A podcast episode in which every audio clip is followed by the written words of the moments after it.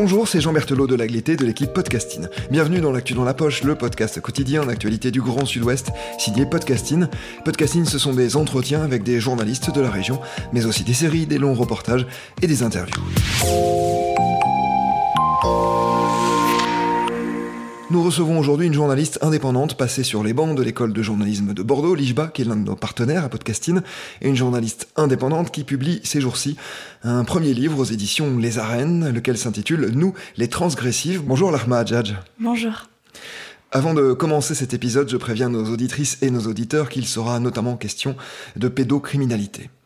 Larma, je le disais, vous êtes journaliste indépendante, passée notamment par Sud-Ouest, le quotidien suisse Le Temps ou encore Le Monde, où vous avez suivi une alternance, mais c'est à Maubeuge, dans le nord de la France, que vous avez grandi. Dans ce livre, vous racontez une histoire intime, profondément intime, celle de votre famille, mais une histoire universelle aussi, en tout cas universelle pour beaucoup d'enfants ou de petits-enfants d'immigrés. Vous dites toute la difficulté de se construire dans une société française qui ne parvient pas à se défaire d'un racisme structurel. En témoigne la place laissée aux personnes d'origine maghrébine dans le monde monde professionnel et au poste de décision notamment, se construire donc dans cette société et au sein de familles qui subissent une forme de rejet et essayent à la fois de vivre comme les autres sans occulter leurs origines et leurs traditions. Vous racontez aussi combien il est difficile pour vous de parler de tout cela sans donner notamment du grain à moudre à l'extrême droite, si prompte à ripailler des moindres miettes pouvant nourrir sa xénophobie. Nous allons parler de tout cela ensemble, l'ARMA, en revenant à la genèse de ce livre, un travail journalistique mené en 2020 avec votre consort du monde, Myriam Mathia. Donc Myriam Atia et moi, à l'époque, en 2020, on travaillait pour le journal Le Monde. On était nous deux alternantes dans des services différents. Et donc on était concernés par, euh, par le sujet. Nous deux, on, avait, on était en couple avec euh, des personnes, des hommes euh, blancs, non musulmans, non maghrébins. Et on cachait nos relations à nos parents. Et voilà, c'était au détour d'une conversation, on s'est dit, mais il faut y aller. on va faire un, article là-dessus, on va essayer de le proposer pour le magazine du Monde. Et, et puis la rédactrice en chef du M était, conquise. Et puis on, on a travaillé pendant trois mois sur cette pige à deux.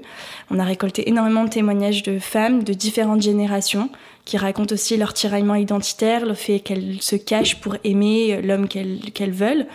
Euh, et ensuite, on a eu euh, à la sortie pas mal de, commentaires euh, extrêmement négatifs sur les réseaux sociaux, des insultes en tout genre de, de personnes qui étaient d'origine maghrébine mais qui n'avaient pas forcément envie qu'on parle de ces sujets en fait parce que pour elle, c'était pas la lutte principale, la lutte féministe au sein de nos communautés. C'est d'abord l'antiracisme. Il faut d'abord, euh, faut d'abord, euh, euh, oui, axer en fait nos luttes sur l'antiracisme parce que, selon elle, elle, tue en fait nos frères à cause des violences policières, etc. C'est ça qui est important, pas nos voix. Et donc du coup, on a été un peu accablé par tout le monde à la suite de cette de cette pige. Même si vous avez aussi eu, et vous le dites dans le livre, des réactions euh, positives de personnes euh, qui finalement étaient un peu dans la même situation et puis qui se trouvaient euh, confortées. En tout cas, ça leur a fait du bien de lire que d'autres personnes qu'elles vivaient cela. Ce que vous dites aussi dans votre livre, c'est que l'un n'empêche pas l'autre, évidemment, et que cette lutte antiraciste qui est essentielle et qui est loin d'être terminée, elle peut se mener de front avec la lutte que vous évoquez précisément dans ce livre. Justement, Larma, l'une des raisons d'être de ce livre, l'une des manifestations les plus évidentes de cet écartèlement que j'évoquais entre la société à laquelle vous appartenez et une partie des convictions de votre famille, de votre père en particulier, c'est le fait que vous n'ayez pu jusqu'ici, vous en avez touché un mot, assumer auprès d'elle, votre famille, les relations amoureuses nouées avec des Français, ou un Italien d'ailleurs, euh, non musulman.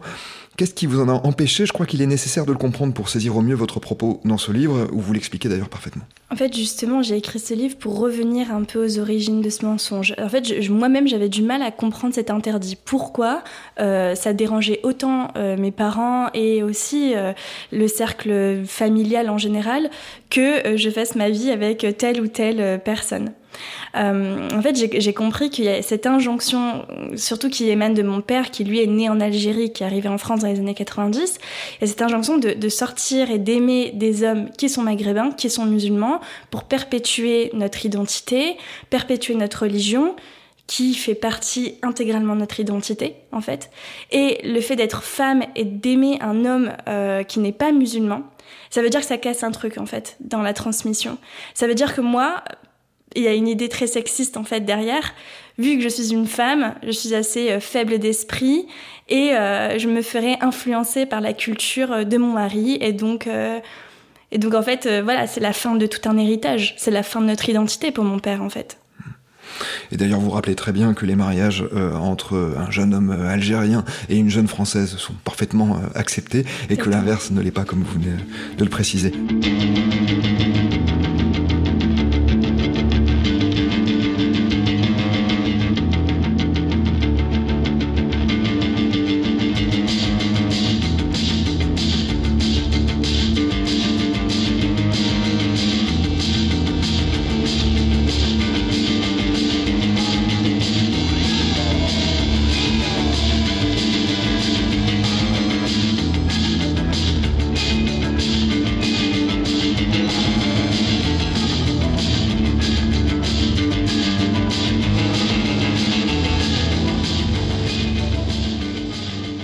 Dans ce livre, vous racontez le chemin que vous avez tenté de parcourir pour essayer de comprendre pourquoi finalement un père indéniablement aimant avait pu en venir à imposer de telles barrières à ses filles, vous avez deux sœurs, à leur interdire presque d'épouser un non-musulman. Alors, entre voyage en voiture et visionnage de Rambo, vous êtes parvenu à faire parler votre papa, à le faire se confier sur une enfance algérienne dans les montagnes de l'Atlas, dans un village rural et modeste. Qu'est-ce que vous avez découvert en l'interrogeant alors? J'ai tout découvert de lui en fait. Je me suis rendu compte à quel point je le connaissais pas, à quel point pour moi mon père c'était mon père et j'étais sa petite fille. Je, je l'imaginais pas du tout. Euh, c'est un peu un peu naïf, hein, mais je l'imaginais pas en tant qu'individu qui a eu une vie avant et euh, aussi comprendre le moment auquel je suis arrivée dans sa vie. Donc en fait, le considérer plus comme un, un individu plus que juste mon papa. Et euh, j'avais aucune photo, enfin j'ai très très peu de photos de lui de son enfance. Euh, j'ai pas du tout de vidéos, euh, j'ai pas de documentaire en fait sur euh, sur le village dans lequel mon père a, a grandi.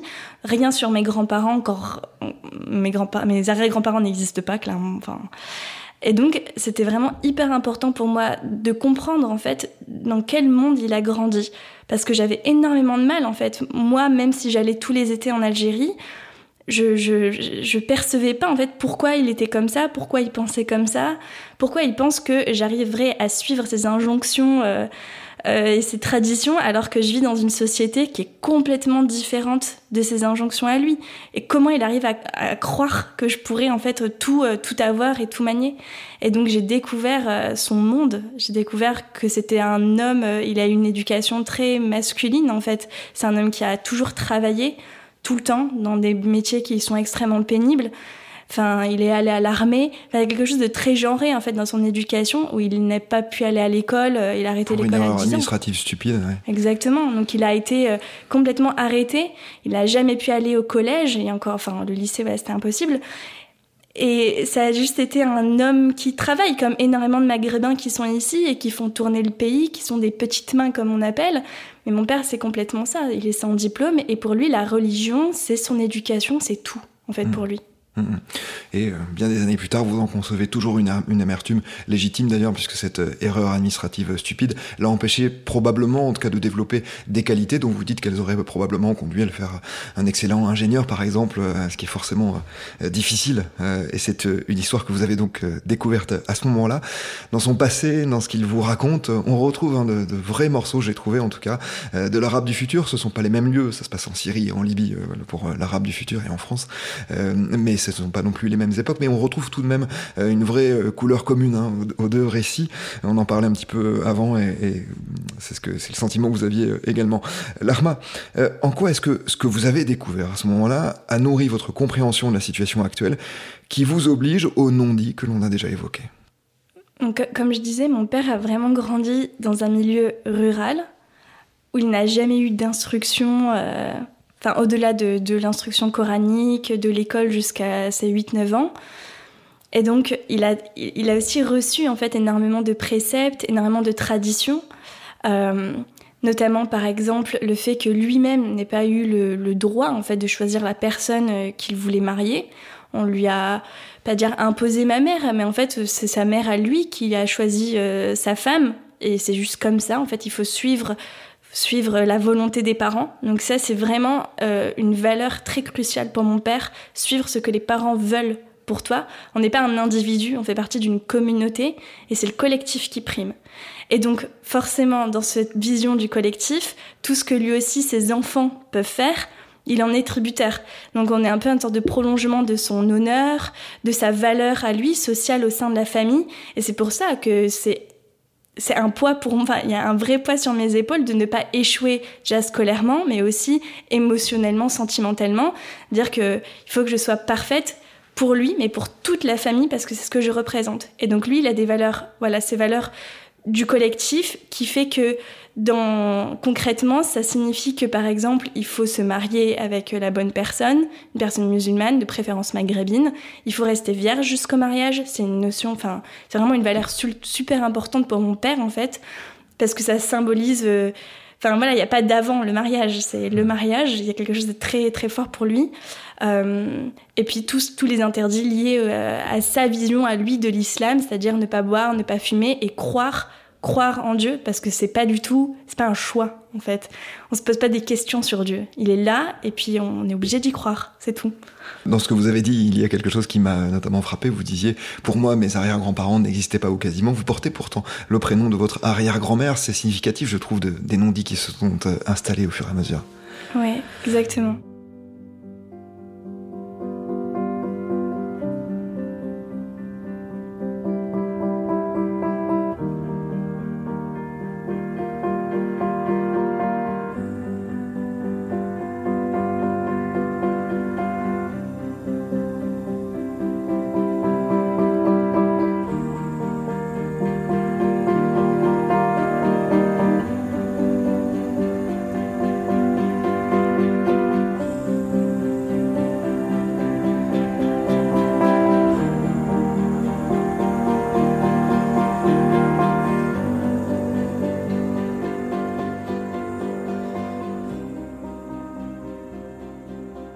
Vous êtes euh, aussi penché sur le passé de votre maman en préparant ce livre. Une maman née, elle, en France, hein, de parents algériens que vous avez presque toujours connus malades et souvent à l'hôpital. Une maman victime de troubles psychiques qui vous a confié un secret très lourd dont elle vous avait déjà parlé il y a une dizaine d'années, mais que vous n'aviez pu recevoir à l'époque, vous aviez 16 ans. Votre maman, donc, a été la victime d'un pédocriminel de manière régulière, de l'âge de 7 ans jusqu'à ses 9 ans au moins. Un voisin, un cousin de sa propre mère aussi, un homme décédé depuis sans avoir été inquiété, bien que votre mère ait révélé ses crimes sur le moment. Sans jamais être entendu, cet épisode, on le sent bien, tient un rôle majeur, et c'est une évidence dans la vie de votre mère, jusque dans la vôtre aussi, et il y a un rapport direct avec l'angle que vous avez choisi dans ce livre, euh, parce que finalement votre mère ne peut se tourner alors vers sa famille, qui entretient un déni presque culturel et religieux, mais elle ne peut se tourner non plus vers une société qui juge cette famille, puis qui n'est pas capable de lui fournir un accompagnement à la hauteur de ses troubles psychiques. C'est la double peine des, personnes, des femmes euh, qui sont victimes euh, de violences euh, sexuelles. En fait, ma mère, c'est une femme qui est issue d'un milieu très pauvre. Elle n'avait que sa famille, en fait. Donc, elle, a 6 ans, bien sûr, elle, elle, le dit tout de suite, ce qui est déjà incroyable et ce qui est super fort pour une enfant de 6 ans, d'avouer à ses parents qu'elle a vécu quelque chose qu'elle estime ne pas être normal. Et personne ne la croit. Donc, déjà, c'est une violence inouïe, en fait. Et ensuite, plus tard, ça, l'a poursuivi même dans son adolescence. Enfin, elle, elle savait ce qu'elle a vécu. Elle, euh, enfin, elle, en était convaincue. Et, euh, pendant l'adolescence, euh, elle m'a dit qu'en fait, l'idée lui est même pas venue en fait d'aller consulter une psychologue parce que où, est-ce qu'on trouve ça? On va chez qui? Comment on paye? Comment Et puis qu'est-ce qu'elle va comprendre de ce que je vais lui raconter? Enfin, et on est dans une époque, on est dans les années 70 en fait, où là encore, le corps des enfants n'est pas du tout perçu de la même façon qu'aujourd'hui. Et donc euh, ma mère, c'est pour ça que j'ai vraiment voulu l'intégrer dans le livre, parce que comme je dis, c'est pour moi une transgressive empêchée. On l'a empêchée par, parce qu'elle était femme, en fait, de pouvoir s'émanciper, de pouvoir euh, faire ce qu'elle voulait. On l'a violentée autant dans son corps que euh, dans ses choix. On l'a interdit ensuite de passer son permis, on l'a interdit de travailler. Enfin, c'est ça a été une sorte de poupée en fait, ma mère. Et elle a fait des enfants parce qu'il fallait qu'elle en fasse. C'était comme ça, c'était la volonté de ses parents. Donc c'est une victime, ma mère, et en même temps, j'essaie de la raconter pour faire d'elle une non-victime, quelqu'un qui raconte enfin. Et euh, je trouve qu'elle a une force incroyable, ma mère. Plus tard, vous-même, euh, Larma, vous avez euh, tenté de vous tourner vers le planning familial, qui est une association formidable et qu'on a souvent soutenue ici dans Podcasting. On lui a consacré euh, plusieurs épisodes, mais il se trouve que, comme partout, il y a des gens qui sont peut-être un peu moins compétents, un peu moins euh, compréhensifs qu'ailleurs. Et vous, malheureusement, vous n'êtes pas tombé sur des oreilles assez attentives pour vous aider dans ce récit-là. Oui, enfin moi j'avais 16 ans, j'ai reçu aucune éducation sexuelle et sentimentale. Déjà, en tant que Français, Française, euh, née dans les années 2000, euh, voilà, il y a encore énormément ce tabou. Mais en plus de ma famille, c'est un non-sujet, ça n'existe pas. Et, et donc, moi, j'ai commencé à avoir des relations sexuelles vers l'âge de 16-17 ans, comme toute euh, jeune fille née en France. Et je me suis sentie, mais complètement perdue. Genre, le béaba des protections, de tout ça, je, je connaissais pas, donc j'ai dû me renseigner par moi-même et puis j'ai découvert cet endroit, le planning familial. Je me suis dit, bon, bah, c'est l'endroit euh, rêvé. Euh. en plus, les, je me souviens que les fenêtres étaient tamisées. Donc je me suis dit, ah, c'est bon, la personne va me voir. Euh, ça symbolisait bien aussi la vie cachée que j'avais. C'était l'endroit qu'il fallait. Et, et j'y vais voilà, pour expliquer, pour pouvoir avoir un contraceptif. Et puis, euh, je, je, suis accueillie par euh, deux femmes d'une bonne cinquantaine d'années, je pense, qui ne comprenaient pas du tout ma situation, qui en fait ont jugé en me demandant pourquoi je ne le disais pas à mes parents, qu'il fallait que je le dise. Ce genre d'injonction que bah, j'étais pas du tout venue chercher. En fait, euh, je suis d'ailleurs, enfin, c'est impossible pour moi de parler de ça. J'ai j'ai nourri une peur énorme de tomber enceinte, vu que ça m'était interdit, en fait, juste d'avoir des relations sexuelles. Donc je me disais, si je tombe enceinte, je suis morte, c'est fini pour moi. Et donc, je me retrouve face à, des femmes qui sont censées m'aider et qui ne m'aident pas, en fait. Donc bien évidemment, je suis pas retournée là-bas. Larma, on sent dans votre écriture le tiraillement de vos parents entre les sociétés traditionnelles dont ils sont issus et celles dans laquelle ils vivent, ce tiraillement qui a construit aussi votre identité. Vous-même, vous ne vous sentez pas tiraillé, vous vous considérez comme la française que vous êtes, sans pour autant rejeter bien sûr vos origines, mais sans vous conformer non plus aux traditions. C'est ça finalement être transgressive? Ouais, je pense qu'être transgressif, c'est s'inventer son propre chemin, c'est grandir entre les injonctions euh, complètement euh, différentes et schizophréniques de ses parents, et en même temps essayer de s'inventer son, sa propre façon de faire, sa son propre rapport à la religion, aux traditions, on fait un tri, on passe tout au tamis, on garde ce qu'on a envie de garder. Et je trouve que ça crée des identités hyper intéressantes en fait chez les, chez les autres transgressives aussi que j'ai rencontrées. Please, please, please, tabous qui te mettent le blues.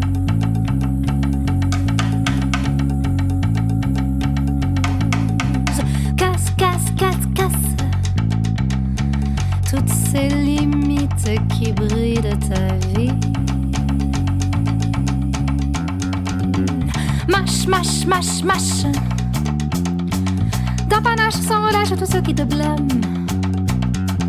En danse, danse, danse, danse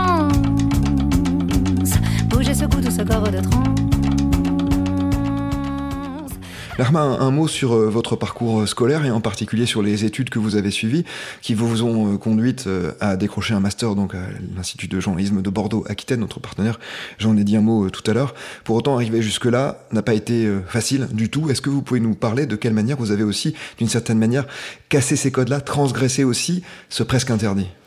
Oui, moi je suis arrivée à la fac à 18 ans à Lille j'avais l'impression que c'était un truc euh, incroyable. J'étais juste en fac de lettres, mais j'étais la première de toute ma famille à aller déjà jusqu'au lycée et à la fac. Enfin, jamais personne n'avait connu ça.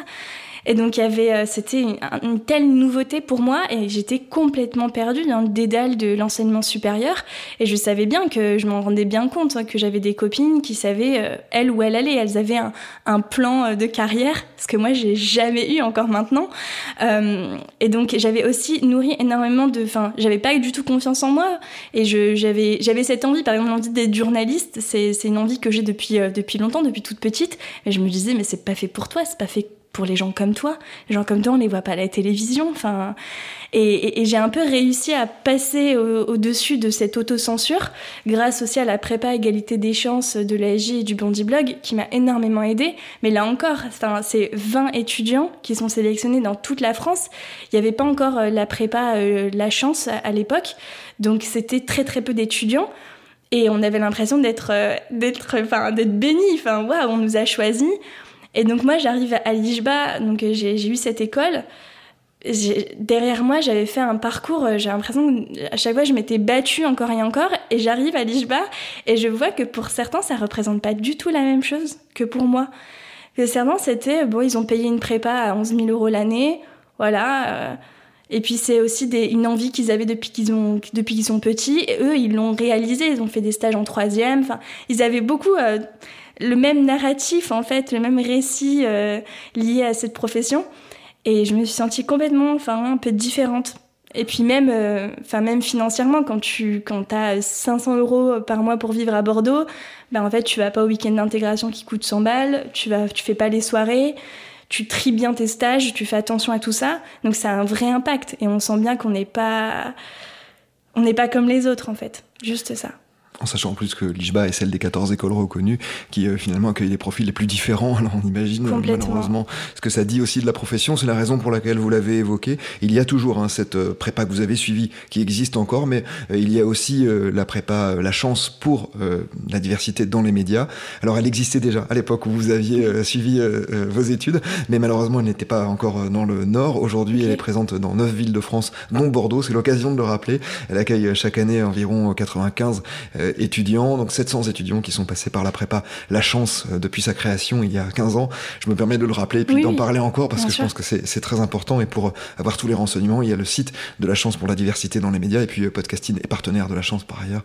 Donc si vous êtes à Bordeaux ou dans la région, il ne faut surtout pas hésiter à nous solliciter. Cette parenthèse étant refermée, Larma, vous expliquez dans ce livre que vous n'aviez pas dit à vos parents que vous partagiez votre vie avec un garçon qui n'est pas musulman, qui n'est pas maghrébin non plus. Il y a bien d'autres choses que vous vous ne leur avez pas révélé et que euh, ils ont sans doute euh, ben, compris en lisant votre livre, justement. Est-ce qu'ils l'ont lu, votre livre? Oui et non.